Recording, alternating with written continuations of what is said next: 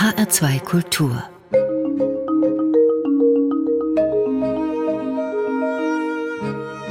Doppelkopf am Tisch mit Elke Buhr, Gastgeberin ist Stefanie Blumenbecker. Elke Buhr, Sie sind Chefredakteurin der Zeitschrift Monopol, Kunst und Leben. Das ist die auflagenstärkste Zeitschrift für Kunst und Kultur im deutschsprachigen Raum.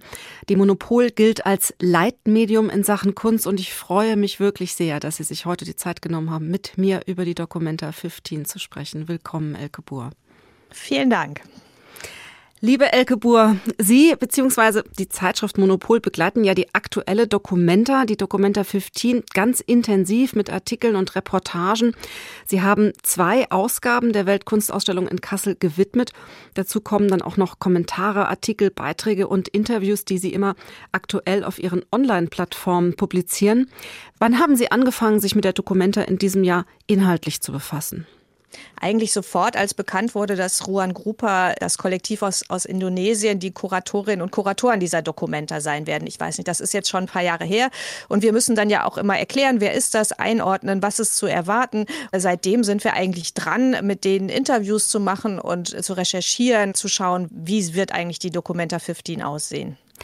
Kannten Sie das Kollektiv Ruan Grupa schon vor seiner Berufung als Dokumenta-Kuratoren? Ich kannte die nicht. Ich habe dann im Nachhinein erfahren, dass die schon durchaus auch größere Sachen in Europa kuratiert haben, zum Beispiel die Sohnsbeck Biennale, wo ich auch mal bei einer späteren Ausgabe war, aber das hatte ich damals nicht mitgekriegt. Also die waren mir neu. Ja, die Dokumenta war ja in diesem Jahr in den Medien ein ganz großes Thema. Allerdings ging es dabei selten um die Kunst, muss man sagen, die auf der Ausstellung zu sehen ist. Jedenfalls nicht um die Kunst in der Breite ihrer Erscheinungen. Das wollen wir ja heute in unserem Gespräch versuchen, ein bisschen nachzuholen. Liebe Elke Buhr, Sie waren ja bereits ganz früh zum Pressetermin, das heißt noch vor der Eröffnung in Kassel gewesen. Was war denn so Ihr erster oder Ihr stärkster Eindruck von der Ästhetik her? Was haben Sie da als bleibende Erinnerung mitgenommen? Also die Erinnerung, die bei mir bleibt, ist eigentlich der Abend, den wir dann verbracht haben in den Karlsaue, da bei den Wiesen. Also wenn Dokumenta ist oder bei so großen Veranstaltungen, da gehen wir als Redaktion immer mit mehreren Leuten los. Es ist so eine kleine Monopol-WG, die wir da haben. Und dann hat man sich abends wieder getroffen und da waren wir bei der Installation von Cinema Caravan. Das ist eine japanische Gruppe, die haben so ein, so ein kleines Kino aufgestellt und die hatten außerdem so aus so weißem Stoff haben die so eine Installation gemacht. Das war teilweise dann, war das wie so eine Sauna, da konnte man reingehen und dann haben die äh, Musik gespielt und da hing man einfach so ein bisschen auf der Wiese rum und das war eigentlich so ein Moment, wo ich dachte, super. Also das ist jetzt wirklich total entspannt und das ist irgendwie so, wie das auch immer vorher geplant worden war. Das ist jetzt eine Kunst als Begegnungsort. Das ist interessant als Skulptur, aber es ist wirklich ein Moment, wo man auch sein kann und sich entspannen kann und zusammen sein und irgendwie die Ereignisse des Tages und die Eindrücke besprechen. Das fand ich sehr schön. So einer meiner stärksten Eindrücke war gewesen, dass in diesem Jahr alles so ganz unprofessionell dahergekommen ist, an ganz vielen Stellen. Da war ganz viel so gezimmert und geklebt und gebastelt und wenn Schrift vorgekommen ist, dann war sie oft handgeschrieben oder so ein bisschen ungelenk. Alles war auch sehr bunt und ich habe mich gefragt, ist diese Ästhetik, die man da so gesehen hat, ist die eigentlich repräsentativ für die Kunst im globalen Süden, die ja diese Dokumenta dominiert? Also das kann, können wir ja überhaupt nicht beurteilen, aber das halte ich für extrem unwahrscheinlich. Erstmal der globale Süden ist ein Begriff, äh, mit dem man eh kaum agieren kann. Also ich habe gerade erst mit einer Chilenin gesprochen, die sagt, was habe ich eigentlich mit Indonesien gemeinsam? Warum werde ich immer in diesen Topf geworfen? Und äh, aber das ist, glaube ich, einfach repräsentativ für die Ästhetik, die Ruan Grupa interessiert. Also Ruan Grupa ist nicht interessiert am fertigen Werk und äh, das soll dann auch nicht alles sauber und geleckt und teuer produziert aussehen, sondern die interessieren sich für den Prozess. Und dieser Prozess soll kollektiv erfolgen. Das heißt, man sieht praktisch, wie Gedanken entstehen, man sieht, wie Gruppen arbeiten und das ist dann halt auch oft in so einer Ästhetik, die eben eher so lapidar ist und wo es eben nicht darum geht, dass man da die perfekte Typo hat oder so, sondern wo es wirklich einfach darum geht, okay, wir sind hier gerade dabei, uns was zu überlegen. Das sind jetzt ist unsere Mindmap hier, haben wir mal was hingeschrieben und ihr Zuschauerinnen und Zuschauer könnt da jetzt einsteigen oder auch nicht, ganz wie ihr Lust habt. Mhm. Sie haben jetzt eben schon von den Kollektiven gesprochen, die spielen ja eine ganz zentrale Rolle auf der Dokumenta. Also sowohl die Kuratoren treten ja im Kollektiv auf. Wir haben nicht mehr eine einzelne Person, einen Mann, eine Frau, die die Dokumenta kuratiert hat. Aber auch auf künstlerischer Seite gibt es ja ganz viele Kollektive. Und das Prinzip war ja immer ein, ein Kollektiv oder Mitglieder des Kollektivs laden weitere Kollektive ein. Man trifft aber Kollektive ja nicht nur auf der Documenta 15, sondern auch auf anderen aktuellen Ausstellungen. Warum ist denn die Arbeit von Kollektiven aktuell künstlerisch so interessant? Es ist ja schon seit längerem so, dass man von dieser Figur des heroischen Einzelkünstlers eigentlich versucht, Abstand zu bekommen. Also das ist ja so der Künstler der, der Moderne eigentlich, weiß, männlich, alleine und ein Genie. Varianten manchmal ein verkanntes Genie, manchmal aber auch ein erfolgreiches Genie. Jedenfalls ist das praktisch das Künstlerbild, was so als Klischee in der Gegenwart auch immer noch so herumschwirrt. Und es gibt halt ganz viele Versuche, dem halt entgegenzustehen. Also dass man sagt, kein Mensch ist eine Insel und Künstler und Künstlerinnen sind in einem, arbeiten in einem Kontext und ja, es gibt halt nicht das Genie, sondern es gibt die Gruppe. Und ich glaube, das hat auch damit zu tun, dass, dass die Kunst viel mehr sich mit dem Sozialen auseinandersetzt. Also der Einzelkünstler macht dann dementsprechend oft das einzelne Werk. Die Gruppe macht dann eher vielleicht die soziale Situation oder es geht darum, wie verhält sich eigentlich Kunst zur Gesellschaft und da sind halt immer mehr Leute dabei. Ich glaube, deswegen sind Kollektive gerade so interessant. Mhm. Es ist ja aber auch genau ein Punkt, der kritisiert wurde an der Dokumenta, teilweise ziemlich heftig. Also dieses Prinzip des Kollektivismus, sage ich mal. Weil wenn ein Individuum ein Werk schafft, dann ist ja auch immer damit eine Autorenschaft gegeben. Da steht ja dann ein einzelner Mensch, der stellt Fragen oder trifft eine Aussage oder übt Kritik oder entwickelt ein Konzept. Und ich habe mich gefragt, ist denn dieses Prinzip des Kollektivs möglicherweise auch ein Angriff auf diesen westlichen Kunstbegriff oder ist es so eine Antwort auf eine Zeit, wo eben dieses Individuelle ja völlig überinszeniert ist, ja, wenn wir auch gerade an die jüngere Generation denken, mit Instagram, den ganzen sozialen Medien, dass man da sozusagen eine Alternative sucht im Kollektiv. Ich glaube, auch das kann man gar nicht so über einen Kamm scheren. Da gibt es ganz viele unterschiedliche Möglichkeiten. Also es gibt gerade in der zeitgenössischen Kunst einige Kollektive, gerade so Kollektive, die eher im Westen beheimatet sind, wo man halt sehr gut sagen kann, ja, da geht es darum, dass man dieser Hyperindividualisierung was entgegensetzt. Letztlich aber in Tradition der Avantgarde eigentlich heraus das Prinzip der Autorschaft in Frage stellt. Es hat ja schon wenn wir jetzt mal historisch werde, es hat ja schon Marcel Duchamp dieses Prinzip der Autorschaft in Frage gestellt, indem er sich selber unterschiedliche Namen gegeben hat, teilweise als äh, Rose Vie oder als Armat oder so aufgetreten ist, signiert hat, Sachen als Kunst signiert hat, die keine Kunst waren und so weiter. Das heißt, das wird seitdem ja in, der westlichen Kunstgeschichte durchgespielt und es gibt Kollektive, die interessiert genau das. Also sie wollen nicht das Individuum sein, das jetzt hier signiert. Das ist fast eine theoretische Diskussion eigentlich. Und bei den Kollektiven, die auf der Dokumenta zu sehen sind, sehe ich das aber eigentlich nicht so, sondern ich glaube, da ist es eher einfach so, so ein praktisches Element. Das sind halt einfach viele Gruppen, die zusammenarbeiten an einem Projekt, was gar nicht unbedingt Kunst ist, sondern das sind halt Gruppen von Leuten, da sind auch Künstler dabei, aber auch Nicht-Künstler, die zum Beispiel an, äh, an Fragen der, der Landwirtschaft, einer anderen Landwirtschaft arbeiten oder die dann zusammen kochen und das da äh, zeigen und so. Und das sind ja alles Sachen, die macht man nicht allein alleine. Und insofern der Kollektivgedanke bei der Documenta, der dient eigentlich dazu, zu zeigen, dass es, wir haben hier mit Gesellschaft zu tun und ähm, das sind Communities. Also das sind Communities, die zusammen jetzt was erreichen wollen, sich zusammengetan haben, um ihre politischen Inhalte durchzubekommen oder so. Und ähm, deswegen sind das halt diese Kollektive. Die Documenta 15 hat ja auch versucht, ganz anders zu wirtschaften, als man das bisher kennt. Also die Finanzierung hat eine wichtige Rolle gespielt, das kuratorische Prinzip des Teilens, auch die Art und Weise, wie Kunstwerke verkauft werden, was ja immer ein Teil ist von großen Ausstellungen, dass ja auch immer gleichzeitig ein Marktplatz entsteht, wenn Dinge an die Öffentlichkeit kommen. Das ist ungewöhnlich gewesen, oder? Das kennt man eigentlich so nicht. Ja, das war wirklich revolutionär, weil bislang viele große Ausstellungen immer an antikapitalistisch daherkommen von den Inhalten her, aber von den Strukturen her eigentlich nichts geändert haben. Also es ist normalerweise so, dass bei so einer Großausstellung dann, äh, wenn da wirklich teure Projekte gemacht werden von Künstlerinnen und Künstlern, dann werden die finanziert von den Galerien oder gleich von dem Sammler oder der Sammlerin, die das dann hinterher kauft. Also das heißt, dass Leute, die gut im Markt stehen und die ähm, potente Sammlerinnen und Sammler haben oder Galerien, eigentlich totalen Vorteil haben und dann äh, größere Projekte realisieren können, die dann auch irgendwie viel cooler aussehen und äh, attraktiver sind.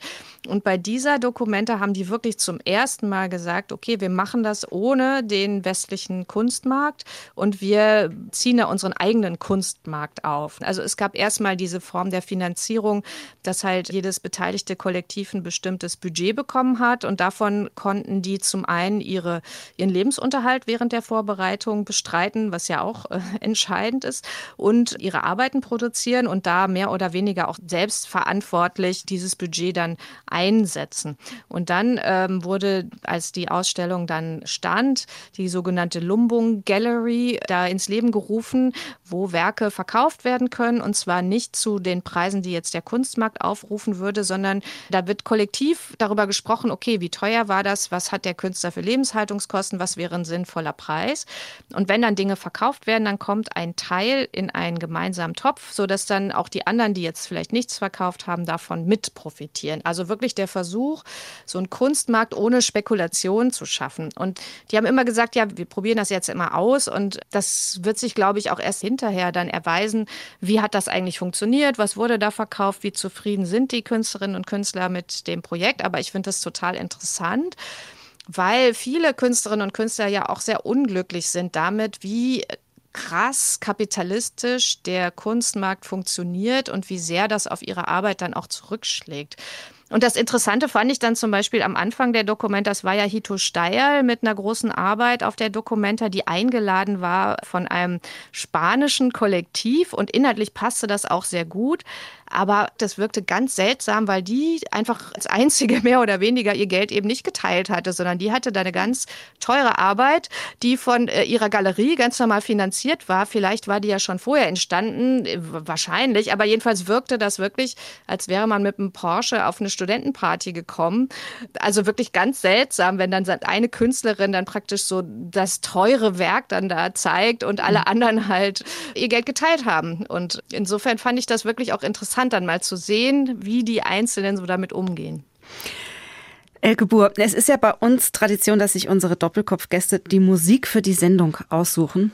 Und Sie haben sich als erstes den Titel 1517 von der Band The Whitest Boy Alive ausgesucht. Das bezieht sich jetzt aber nicht zufällig auf den Thesenanschlag Luthers im Jahr 1517 oder was hat es damit so auf sich?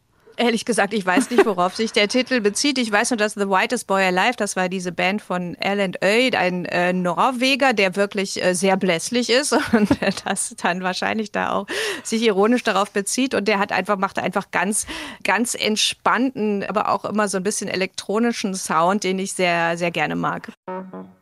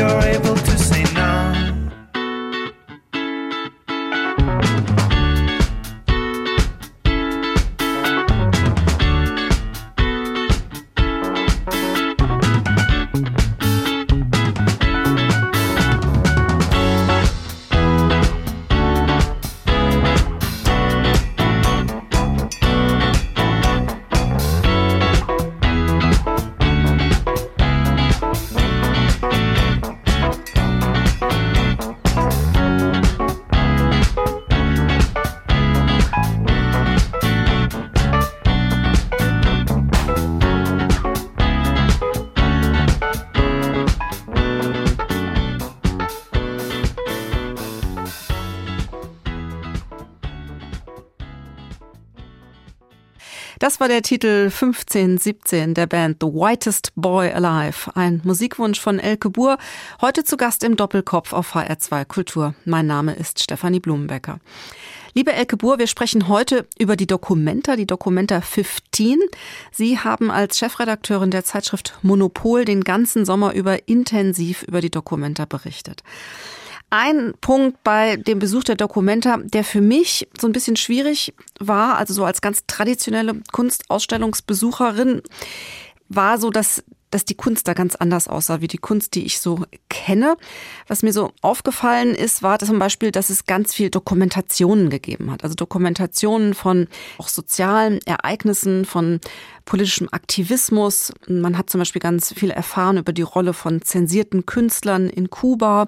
Der Kampf von Aborigines für ihr Land und für ihre Rechte war ein Thema und viele, viele andere Dinge. Da ging es um die Geschichte schwarzer Emanzipationsbewegungen in den Niederlanden, Anerkennung von Asyl. Die Räume, die waren oft voll mit Broschüren und es gab ganz, ganz viele Filme zu sehen. Aber ich habe mich immer gefragt, wo ist denn jetzt eigentlich die Kunst? Wie ging es Ihnen denn damit? Na, ich habe mich das nicht so doll gefragt, weil äh, ich ja in der Vorbereitung schon sehr, sehr deutlich darauf vorbereitet wurde, dass es hier nicht darum geht, dass da Werke im traditionellen Sinne stehen. Ich, ich war eigentlich äh, eher positiv überrascht, weil dann da gelegentlich dann ja doch das eine oder andere Werk an der Wand oder eine oder andere auch ästhetisch interessante Installation war. Ich verstehe das schon. Das ist halt wirklich anders. Es war halt auch ein anderes Konzept. Die wollten einfach letztlich nicht unbedingt eine Kunstausstellung machen, sondern die wollten wollten Diskussionen starten. Also die wollten über Themen reden. Mhm. Denen war dann auch relativ egal, auf was für eine Art diese Themen dann in Kunstwerke oder nicht gegossen wurden, die machen auch den Unterschied gar nicht. Also ich glaube auch, wenn man mal irgendwie in Kontext äh, setzt, also wenn zum Beispiel aus nicht westlicher, nicht äh, europäischer oder äh, US-amerikanischer Perspektive in ganz vielen Gesellschaften gibt es dieses Konzept eines autonomen Werkes oder einer autonomen Kunst, die abgetrennt ist vom Rest der Gesellschaft gar nicht. Also das interessiert die gar nicht. Selbst das Museumskonzept oder der White Cube, den wir für zeitgenössische Kunst äh, kennen, äh, der interessiert in vielen Ecken der Welt einfach gar nicht. Und ich glaube, Ruan Gruber hält sich auch gar nicht damit auf, mit dieser Frage, ist das jetzt Kunst oder nicht, sondern denen ging es darum, ah, die machen was Interessantes, das würden wir gerne nach äh, Deutschland bringen, damit die Leute das kennenlernen. Also laden wir die ein. Wie die das dann umsetzen, das war dann mehr oder weniger diesen Kollektiven selbst überlassen. Ich verstehe es, das ruft so einen kleinen Phantomschmerz hervor. Mhm. also man denkt manchmal dann auch zurück an auch Dinge, die einen einfach ästhetisch überwältigt haben, vielleicht auf früheren Dokumentas, aber das war jetzt gar nicht das Ziel, was eben auch daran liegt, dass die auch einfach nicht so viel Geld für sowas ausgegeben haben. Ne? Also dass man oft diese Signature-Werke, an die man sich dann erinnert, das ist ja auch wahnsinnig teuer. Also sowas haben die einfach nicht gemacht, weil die gesagt haben, nö, wir geben das Geld lieber dafür aus, dass hier viele Leute kommen können und wir so kleinteilige Sachen machen können. Was nicht heißt, dass es keine großen Installationen gibt. Also zum Beispiel die Documenta-Halle fand ich auch, also wie das installiert war mit dieser großen äh, Skaterrampe und den riesigen Wandgemälden, schon auch ziemlich eindrucksvoll. Sie berichten ja als Chefredakteurin des Magazins Monopol Kunst und Leben von Kunstausstellungen nicht nur in ganz Deutschland, sondern man kann ja eigentlich sagen, oh, Sie haben auch einen Blick auf den ganzen Globus weltweit. Und Sie sind ja auch in Kontakt mit einer ganzen Reihe Künstler oder Kuratoren, Ausstellungsmachern, Galeristen, die weltweit agieren. Wie hat denn die internationale Kunstwelt auf diese Dokumenta reagiert? Eigentlich das ist ja sehr unterschiedlich auch. Also interessanterweise war ja direkt vorher die Messe in Basel und die Messe in Basel ist immer der Ort, wo der Kunstmarkt so seinen jährlichen Höhepunkt hat, wo die teuersten Werke verkauft werden, wo die wichtigsten Galeristen und Sammlerinnen und Sammler sich treffen. Und normalerweise, wenn dann gleichzeitig oder kurz danach eine Dokumenta ist, würden halt alle Leute aus Basel dann zur Dokumenta weiterreisen. Das war in diesem Jahr zum ersten Mal nicht der Fall. Sozusagen das Großkapital aus der Kunst Kunstwelt ist einfach nicht gekommen mhm. zur Documenta, weil die da eigentlich letztlich nichts verloren hatten, weil die hatten nichts finanziert, die konnten keine Sammler einladen, ihre Künstler waren nicht vertreten. Also das heißt, das ganze Geld äh, war nicht da. Aber wer dann trotzdem gekommen ist, waren eigentlich schon sehr, sehr viele Kuratorinnen und Kuratoren, Künstlerinnen und Künstler. Also Leute, die sich eher inhaltlich interessieren und also sehr viele von denen, also die jetzt nicht aus dem Kunstmarkt kommen, sondern die sich eher aus von der künstlerischen Seite her kommen, fanden es wahnsinnig interessant und teilweise sehr, äh, sehr inspirierend und waren sehr beglückt und waren vor allen Dingen auch sehr neugierig und haben sich das wirklich sehr, sehr offen auch alles angeschaut. Ja, ist ja interessant. Also das Kapital hat sich für die Inhalte nicht interessiert. Aber weil Sie das sagen, ich hatte auch tatsächlich den Eindruck, dass insgesamt ein etwas anderes Publikum auf dieser Dokumenta war. Also die, die, gesamte Ausstellung hat ja eine andere Atmosphäre gehabt als vergangenes. War zwar immer schon ein Kunstfestival, aber dieses Mal hatte ich den Eindruck, war es auch so ein bisschen so eine Mischung fast schon von Politcafé und Campus und Straßenfest und es gab Trommelworkshops und Gemüsegärten, mehrere und es sind ja überall, überall Sitzgelegenheiten oder Sofas oder Schulbänke und Möbel stehen überall. Und ich hatte auch den Eindruck, es sind sehr, sehr viele Kinder in der Ausstellung und ganz viele Jugendliche und ganz viele Schulen. Ja, das ist ja eigentlich perfekt. Das ist ja genau das, was man haben will. Das ist, nervt dann halt wiederum oft die Leute, die einen anderen Kunstbegriff haben und ist ja auch in Ordnung sozusagen. Also man kann ja auch sich Kunst eher wirklich als geschlossenes Werk und im White Cube und ein bisschen ruhiger und so weiter wünschen. Aber wenn man halt möchte, dass wirklich ganz viele Leute kommen und sich mit bestimmten Inhalten vielleicht dann auch erstmals auseinandersetzen, dann ist es natürlich richtig toll, wenn man so eine Atmosphäre dann äh, produzieren kann. Hatten Sie denn den Eindruck, dass für die, für die Dokumenta in diesem Jahr, Dokumenta 15, dass die von dem Kollektiv Ruang Rupa kuratiert wurden, dass es da irgendeine Bedeutung gab, dass sie in so einer Entwicklungsreihe, sage ich mal, stehen. Also es war ja immer so, dass die Dokumenten, die stattgefunden haben, auch in irgendeiner Weise einen Rückgriff auf ihre Vorgängerausstellung gemacht haben oder einen Bezug hatten oder eine Antwort gegeben haben mit den Kunstwerken, die sie präsentiert haben oder den künstlerischen Konzepten, die zu sehen gewesen war. Ich hatte den Eindruck, dieses Jahr gab es einen totalen Cut und es hat eigentlich gar nicht interessiert, was in den ersten 14 Dokumenten gelaufen ist. Ja und nein. Es ist schon so, dass Juan Grupa sich eben nicht auf die Kunstgeschichte berufen. Eigentlich nicht. Also das eins meiner Lieblingswerke ist von Richard Bell bei der Ausstellung. Das ist im Keller vom Friderizianum. Das ist ein Pissoir. Ich habe ja eben von mhm. Duchamp geredet. Das ist ein Pissoir, an dem hängen so ein paar lustige Luftballons und das heißt halt Western Art. Und das bedeutet eigentlich so, ja, so westliche Kunst, ihr könnt uns einfach mal. Das ist einfach nur ein lächerlicher Kindergeburtstag, wir brauchen das nicht. Richard Bell ist natürlich ein besonderer Fall, weil der sich komplett innerhalb der, sagen, der Formen der westlichen Kunst bewegt mit seiner, mit seiner Herkunft als Aborigine die er in so Pop-Art-Bildern dann fasst. Also das heißt, er, er spielt so damit, aber ganz viele Künstlerinnen und Künstler auf der Documenta, die interessiert wirklich nicht dass da vor x Jahren Josef Beuys dieses und jenes gemacht hat auf diesem Friedrichsplatz. Also das haben die auch gar nicht recherchiert oder so. Das ist denen wirklich egal. Mhm. Und das ist auch für, ich sag mal, für uns ist das auch eine narzisstische Kränkung. Das muss man auch erstmal runterschlucken, dass man sozusagen seine ganze professionelle, sein ganzes Wissen, was man da angesammelt hat, dass man das jetzt einfach mal nicht gebrauchen kann. Aber ich finde es auch gut, also weil das auch total explizit ist und die sagen so, nö, interessiert uns nicht, wir machen jetzt hier unser eigenes eigenes Ding und findet das, wie ihr wollt. Auf der anderen Seite steht natürlich Ruan Grupa als Wahl äh, definitiv in einer, in einer Entwicklung, die die Dokumenta genommen hat, seit äh, eigentlich der Dokumenta von Katrin David. Also Katrin David hat ja als erste sich dafür eingesetzt oder beziehungsweise eine Ausstellung kuratiert, die eine globalere Perspektive einnehmen wollte, die eben aufhört damit äh, zu sagen, ein Überblick über die Kunst ist gegeben, wenn wir europäische und nordamerikanische amerikanische Kunst zeigen. Also das war ja früher die Dokumenta, die gesagt hat, hallo, es gibt noch andere Teile der Welt. Das hat sich dann fortgesetzt mit Okwui Envesors Ausstellung, die zum ersten Mal auch so einen Begriff wie den Postkolonialismus äh, hineingebracht hat in den Dokumenta-Diskurs. Und das ist ja dann, die beiden folgenden Dokumentas haben das auch weitergeführt, bis eigentlich ja die letzte von Adam Chimczyk sich beschäftigt hat mit äh, Fragen der indigenen Kunst, die, die Verknüpfung der Aufmerksamkeit Aufklärung mit dem Sklavenhandel sehr, sehr kritisch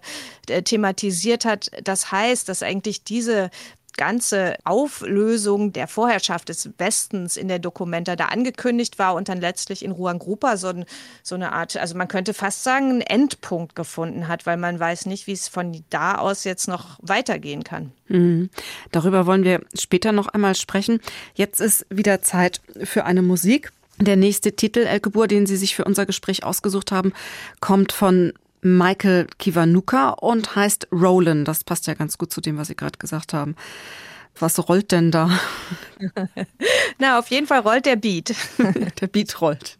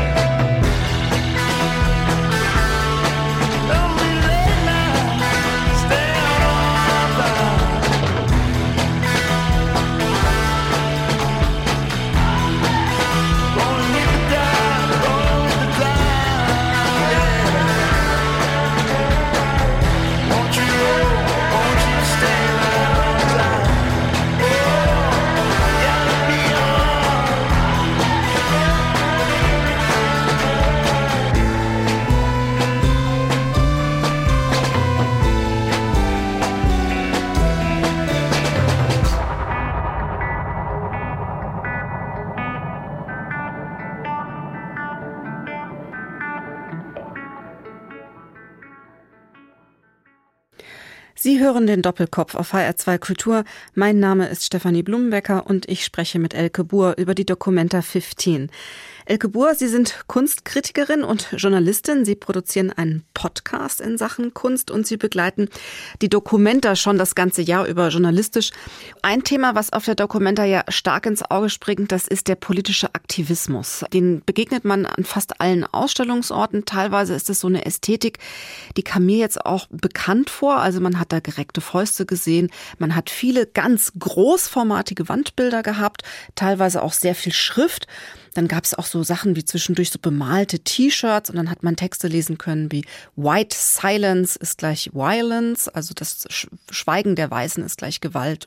Und da habe ich mich schon so ein bisschen gefragt, was ist die Absicht dieser, dieser ganzen Installation? Möchte man die Betrachter, sollen die gewonnen werden für die Anliegen der Aktivisten oder ist es sogar, ich will es ein bisschen überspitzt ausdrücken, so eine Art Fundraising für Randgruppen? Oder geht es darum, dass wir unseren Kunstbegriff revidieren? Ich glaube, den Gruppen, die da jeweils ihre Position vertreten haben, denen ist unser Kunstbegriff komplett egal. Die wollen ihre Inhalte da durchkriegen. Also zum Beispiel, wenn da Demonstrationen gezeigt werden für die Rechte der Aborigines, dann geht es einfach ganz konkret um die Rechte der Aborigines und die nutzen dieses Forum, um das da in die Öffentlichkeit zu bringen, auch in eine westliche Öffentlichkeit.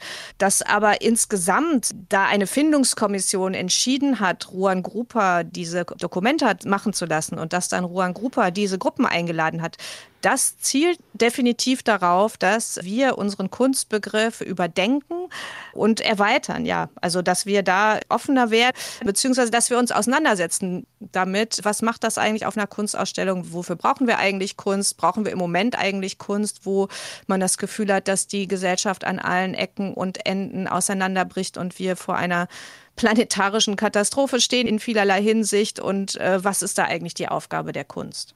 Wenn man denen sagt, das ist keine Kunst, dann sind die auch gar nicht beleidigt. Dann, dann sagen die im besten Fall, ja, aber was da, sagt ihr denn nun zu unseren neuen landwirtschaftlichen Kooperativen? Ja, also ich merke, wir müssen wirklich völlig anders denken, wenn wir auf diese Dokumenta gehen. Man kann ja dieses Jahr ein richtiges Kunstfestival Hopping in Europa machen. Wir haben ja eigentlich ein super Kunstjahr. Denn zeitgleich jetzt zur Dokumenta läuft ja auch die Manifesta in Pristina, die Biennale in Venedig und die Biennale in Berlin. Und dann gibt es natürlich noch ganz viele weitere kleinere Ausstellungen und Veranstaltungen.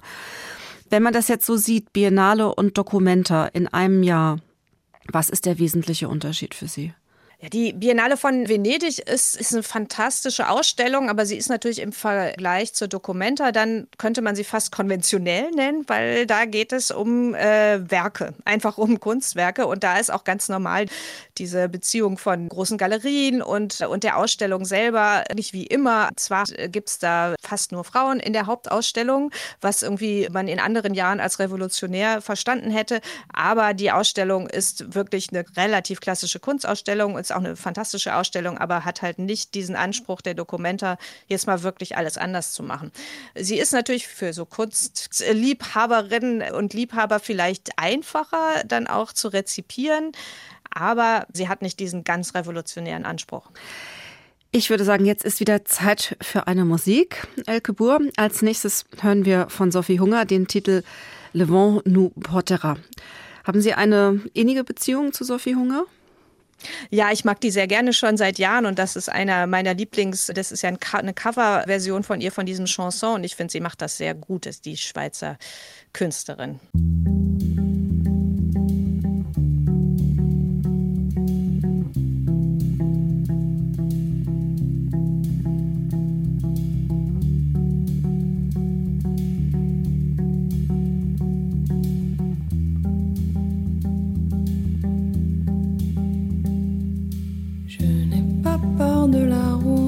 Faudrait voir, faut qu'on y goûte des méandres au creux des reins. Tout ira bien. Le vent l'emportera. Ton message à la grande ours, la trajectoire de la course, l'instantané de velours, même s'il sert à le vent l'emportera, tout disparaîtra.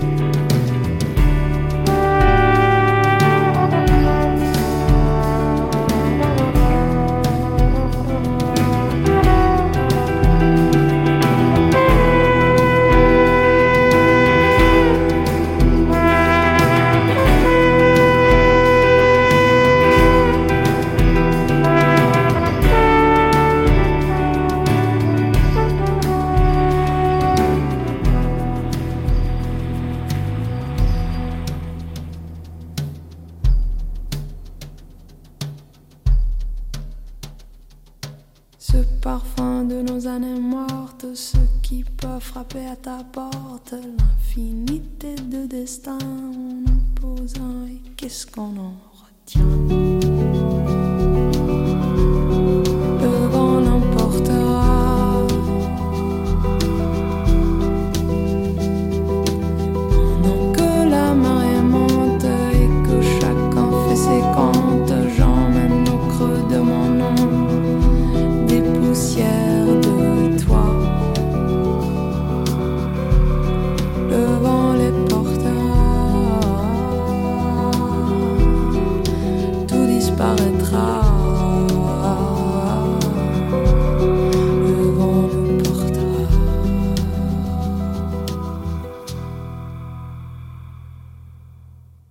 War Sophie Hunger mit dem Titel Le Vent nous portera.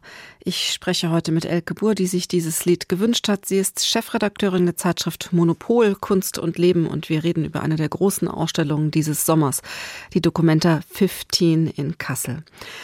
Lieber Elke Buhr, im letzten Teil unseres Gespräches kommen wir zu dem Thema, das in diesem Sommer häufig in einem Atemzug mit der Documenta 15 genannt wurde. Und das ist der Antisemitismus. Ich möchte ganz kurz aufzählen, was da passiert ist. Es hat sehr früh schon Vorwürfe gegeben, eine Reihe von Teilnehmern der Dokumente würde der anti-israelischen Boykottbewegung BDS nahestehen. Um die Eröffnung herum haben sich dann die Ereignisse rund um antisemitische Darstellungen auf einem Banner von Taring Padi regelrecht überschlagen. Das Banner wurde dann verhüllt und entfernt. Dann sind eine Reihe von Bildern aufgetaucht, die die Zerstörung von Guernica im Zweiten Weltkrieg durch die Nazis mit der Besetzung Palästinas durch Israel gleichsetzten. Es gab kleine stereotypische Holzschnitte mit ähnlichem Thema und eine Reihe von Filmen, die das japanische Kollektiv Tokyo Reels gesammelt hat, die palästinensische Propaganda aus den 1960er bis 1980er Jahren zeigen. Ohne an dieser Stelle jetzt alles im Detail wieder aufzurollen, was glauben Sie denn? Was war der Knackpunkt dieser Ausstellung? Wie konnte es zu diesen Bildinhalten und Präsentationen in Kassel kommen? Ich glaube, der entscheidende Punkt ist für mich immer noch diese eine kleine antisemitische, also definitiv antisemitische Figur auf diesem großen Banner von 2003, People's Justice von Tarim Padi. Das ist halt etwas, wo sich gezeigt hat, dass eben dieser indonesischen Gruppe, also dieser, diesem Kollektiv Taring Padi, aber auch Ruan Grupa, das nicht ins Auge gesprungen ist, dass das definitiv eine antisemitische Karikatur ist. Die haben das jeweils dann auch, nachdem die Debatte aufkam, nachvollziehen können, aber es ist ihnen nicht aufgefallen. Und das liegt eben auch daran, dass es da eine ganz unterschiedliche Sozialisation gibt. Also ich glaube, dass zum Beispiel Taring Padi kommen ja aus diesem aktivistischen Kontext aus Indonesien deren Fokus ist halt ihre Diktatur, Suharto, die vielen kommunistischen Menschen, die von dem umgebracht wurden zu Zeiten der Diktatur, die Aufarbeitung dieses Problems und die haben das einfach nicht auf dem Schirm, sage ich mal. Und dass das aber, nachdem vorher es ja schon diese Debatte gegeben hatte, dass das halt niemandem aufgefallen ist, das ist wirklich ein kapitaler Fehler gewesen, der Dokumenta. Und dann wurde das auch wirklich schlecht kommuniziert danach. Danach hat es für deutsche Verhältnisse eine viel zu lange Pause gegeben, in der nicht wirklich gesprochen wurde, nicht erklärt wurde, nicht mit der Öffentlichkeit kommuniziert wurde. Und äh, das war wirklich der Sache sehr abträglich. Mhm. Also die Bildinhalte, die im Laufe der Ausstellungsdauer ja immer wieder mal benannt wurden, kamen ja auch allesamt aus Gesellschaften, aus Herkunftsgesellschaften, die, äh, möchte ich sagen, vielleicht etwas anderes Verhältnis zum Antisemitismus haben, als wir das hier in Deutschland haben. Glauben Sie denn, dass dieses Prinzip der Kollektive, dass die Kollektive die Kollektive eingeladen haben und dann die auch wieder weitere Freunde und so weiter eingeladen haben, da mit dazu beigetragen hat, dass es eigentlich keine kuratorische Sichtung gegeben hat, wie wir dies kennen würden aus anderen Organisationsformen?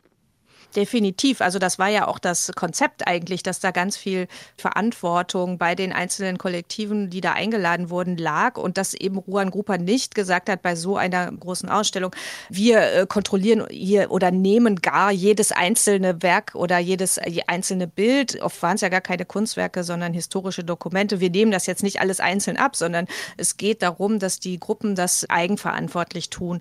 Bei diesem Thema ist, ist es natürlich so, dass dann die deutsche Öffentlichkeit mit der der Tatsache konfrontiert wird, dass vor allen Dingen auch die Position zu Israel, das wird ja immer wieder vermischt. Dann auf der einen Seite gab es diese Karikatur, die definitiv antisemitisch ist. Auf der anderen Seite gab es viele Inhalte, die einfach kritisch gegenüber der Politik Israels oder auch militärischen Eingreifens Israels im Nahostkonflikt gegenüber den Palästinensern sind. Und dass da also zum Beispiel aus Algerien oder aus, aus anderen Ländern eine andere Position besteht als Deutschland, ist etwas, was eigentlich, eigentlich ja nicht überraschen müsste und wo man auch denkt, okay, das müssen wir ja eigentlich auch wissen. Also wir müssen das ja erfahren, wir müssen damit klarkommen, wir müssen dem ja nicht zustimmen. Aber es ist ja schon sinnvoll, dass man sich jetzt da auch keine Illusionen hingibt. Und deswegen finde ich, dass die deutsche Öffentlichkeit da auf jeden Fall auch unterscheiden müsste zwischen Dingen, die wirklich antisemitisch sind, im Sinne von hier werden jüdische Menschen an sich diffamiert und auf der anderen Seite, hier gibt es eine Position zum Staat Israel, die nicht die unsere ist. Wie gehen wir jetzt damit um? Um das zu können, wäre es aber vielleicht auch notwendig, eben einen Kontext herzustellen. Also als ich jetzt auf der Documenta gewesen war, da habe ich Filmbeispiele gesehen, die von einem Kollektiv archiviert wurden und bewahrt wurden, das aus Japan kommt. Tokyo Reels nennen sie sich.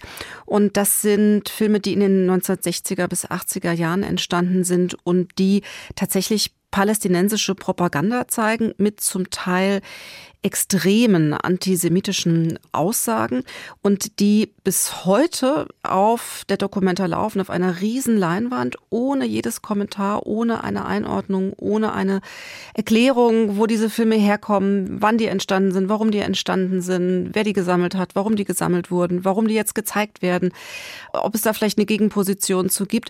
Und das fand ich doch sehr problematisch, weil ja eben dieses Publikum davor sitzt und Tag für Tag das dann eben sieht, einfach als gesetzte Wahrheit oder auch als gesetztes Kunstwerk. Und ich habe mich gefragt, wie kann es sein, dass es immer noch diesen Raum dafür gibt? Und da kommen wir, glaube ich, genau zu dieser Frage, wie geht man dann damit um? An welcher Stelle wäre dann ein Eingreifen jetzt Zensur? An welcher Stelle wäre es politisch geboten?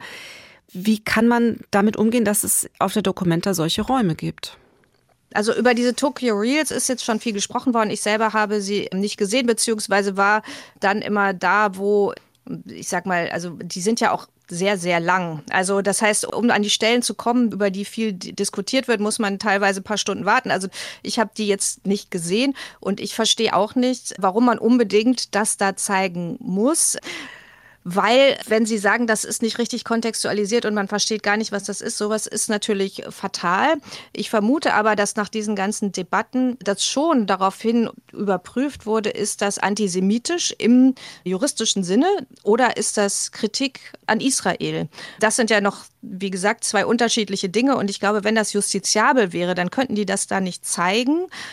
Aber es ist, bleibt natürlich die Frage, muss das sein? Und da würde ich auch sagen, es, es, ist schwer verständlich, warum das jetzt unbedingt sein muss. Und auch dazu würde man gerne was Konkretes hören von Ruan Grupa. Aber gerade zu diesen Tokyo Reels habe ich von denen auch noch nichts gehört. Was ja eine Folge dieser ganzen, ich sage jetzt mal Skandale gewesen ist, dieser ganzen Diskussionen und Erregungswellen, die den Sommer über auf und abgeschwollen sind, das war ja, dass die Dokumenta sehr stark von der Politik vereinnahmt wurde, auch von der Parteipolitik. Es gab ja die unterschiedlichsten Forderungen also nach Rücktritten einerseits immer wieder, aber es gab auch eben Forderungen nach Kontrolle und auf der anderen Seite eben Angst vor Zensur. Sie haben das verfolgt, Elke Buhr. Wo stehen wir denn heute in diesem politischen Feld? Naja, es hat sich schon herausgestellt, dass viele Sachen einfach Rhetorik waren. Also das heißt, dass immer mal wieder irgendjemand gefordert hat, man müsse die Dokumenta jetzt sofort schließen, ohne eigentlich zu wissen, wer da der Verantwortliche wäre und äh, ohne darüber nachzudenken, dass man das nicht einfach so fordern kann. Aber das hört sich halt gut an und macht eine schöne Meldung. Also ich glaube, da war halt auch wirklich ganz viel, dass sich da Leute produzieren wollten, auch Politikerinnen und Politiker, die definitiv bei der Dokumenta nicht, nicht waren oder die sie auch nicht von einer Messe unterscheiden können und die eigentlich auch gar nicht so genau wissen, wie sowas eigentlich funktioniert. Ob es jetzt wirklich Strukturreformen bei der Documenta gibt, das wird man erst nach dem Ende der Ausstellung ernsthaft diskutieren. Wie auch schon von vielen Verantwortlichen immer wieder gesagt wurde, jetzt sich vorzustellen, dass man da Also dass jetzt zum Beispiel das Bundeskulturministerium das irgendwie alles kontrollieren könnte, das ist unrealistisch, weil ja Claudia Roth wird nicht bei der nächsten Dokumente herumlaufen und jedes Kunstwerk vorher anschauen. Also wenn sozusagen die kuratorische Ebene nicht funktioniert, dann kann das die Politik auch nicht irgendwie ausgleichen. Sie haben eben darüber gesprochen, dass die Documenta 15 in einer Entwicklungsreihe auch verstanden werden kann, die immer weiter hingeht zur Internationalität, zur Weltkunst im eigentlichen Sinne, Kunst aus der ganzen Welt. Und haben eben schon kurz gefragt, ist das jetzt vielleicht das Ende? Wie kann das noch weitergehen? Auch in Bezug auf diese politischen Diskussionen, die jetzt so lavieren zwischen eben Kunstfreiheit, Ausstellungsfreiheit, ähm, politischem Anspruch Räumen, gesellschaftlichen Räumen, die eben geöffnet oder geschlossen werden. Wie kann denn das weitergehen? Wie kann da ein Neuanfang aussehen? Was würden Sie denn einschätzen, Elke Buhr? Ist die Dokumenta 15 das Ende der Dokumenta oder wird es eine Dokumenta 16 geben? Ja, natürlich wird es eine Dokumenta 16 geben und diese Rhetorik von das war jetzt das Ende und so weiter, das haben wir auch seit 1972 bei der Dokumenta. Das ist auch immer wieder lustig. Es wird auch je, also Skandale hatten die auch immer und irgendwelche Katastrophen und Kunst kommt ja auch angeblich immer an ihr Ende. Also das kann man einfach schon mal vergessen. Aber ähm, die Frage ist, ob nicht sozusagen diese Auflösung des Kunstbegriffes und diese Verschmelzung von Kunst und Leben, ob die nicht mit der Documenta 15 an einen Punkt geführt wird, wo das wahrscheinlich nicht mehr weitergehen wird, sondern wo man eventuell dann vielleicht einen Neuanfang machen wird mit einem wieder etwas konventionelleren Werkbegriff. Also das kann ich mir ehrlich gesagt nicht anders vorstellen, weil jede Dokumenta will ja wieder etwas anders machen als die Vorgänger und den Werkbegriff noch weiter aufzulösen, das ist eigentlich kaum möglich. Also die Unkenrufe gehören zu jeder Dokumenta immer mit dazu und auch die Schreckensvision, dass es mit der Dokumenta zu Ende gehen könnte. Ja, genau. Also das, das hört sich einfach immer dramatisch an, aber sowohl die Stadt Kassel als auch das Land Hessen haben ein viel zu großes Interesse daran, dass dieses sehr erfolgreiche Format weitergeführt wird. Da wird auf jeden Fall nicht dran gesägt werden. Liebe Elke Bohr, ich danke Ihnen sehr für dieses Gespräch zur Dokumenta 15. Zum Ausklang wollen wir noch ein bisschen Musik hören, nämlich von Peter Fox, Das Haus am See. Haben Sie auch ein Haus am See oder hätten Sie gerne ein Haus am See, Elke Bohr? Ich bin wahnsinnig gerne am See. Zur Erholung von den ganzen Dokumenta-Diskussionen. Ja, das glaube ich Ihnen gerne. Vielen Dank für das Gespräch und liebe Grüße nach Berlin. Dankeschön.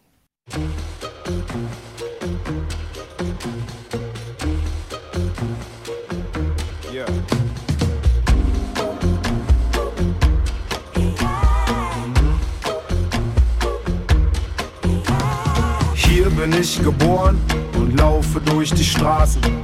Kenn die Gesichter, jedes Haus und jeden Laden. Ich muss mal weg, kenn jede Taube hier bei Namen. Daumen raus, ich warte auf ne schicke Frau mit schnellem Wagen.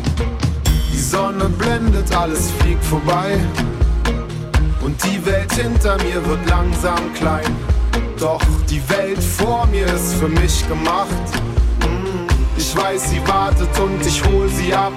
Ich hab den Tag auf meiner Seite, ich hab Rückenwind.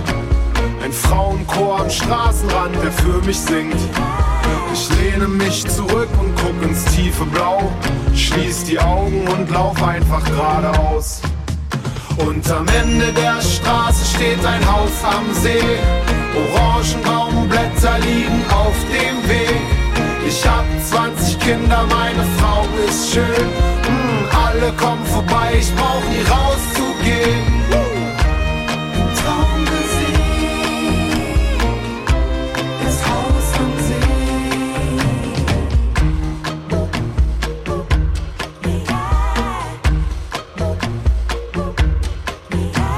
Ich suche neues Land mit unbekannten Straßen, fremde Gesichter und keiner kennt meinen Namen. Alles gewinnen beim Spiel mit gezinkten Karten. Alles verlieren, Gott hat einen harten linken Haken. Ich grabe Schätze aus in Schnee und Sand. Und Frauen rauben mir jeden Verstand. Doch irgendwann werde ich vom Glück verfolgt. Mm, und komm zurück mit beiden Taschen voll Gold. Ich lade die alten Vögel und Verwandten ein und alle fangen vor Freude an zu weinen.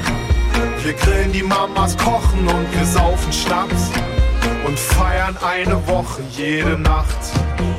Und der Mond scheint hell auf mein Haus am See. Orangenbaumblätter liegen auf dem Weg. Ich hab 20 Kinder, meine Frau ist schön. Mm, alle kommen vorbei, ich brauch nie rauszugehen.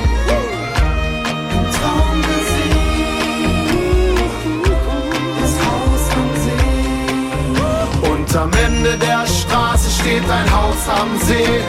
Orangenbaumblätter liegen auf dem Weg. Ich hab 20 Kinder, meine Frau ist schön. Mm, alle kommen vorbei, ich brauch nie rauszugehen.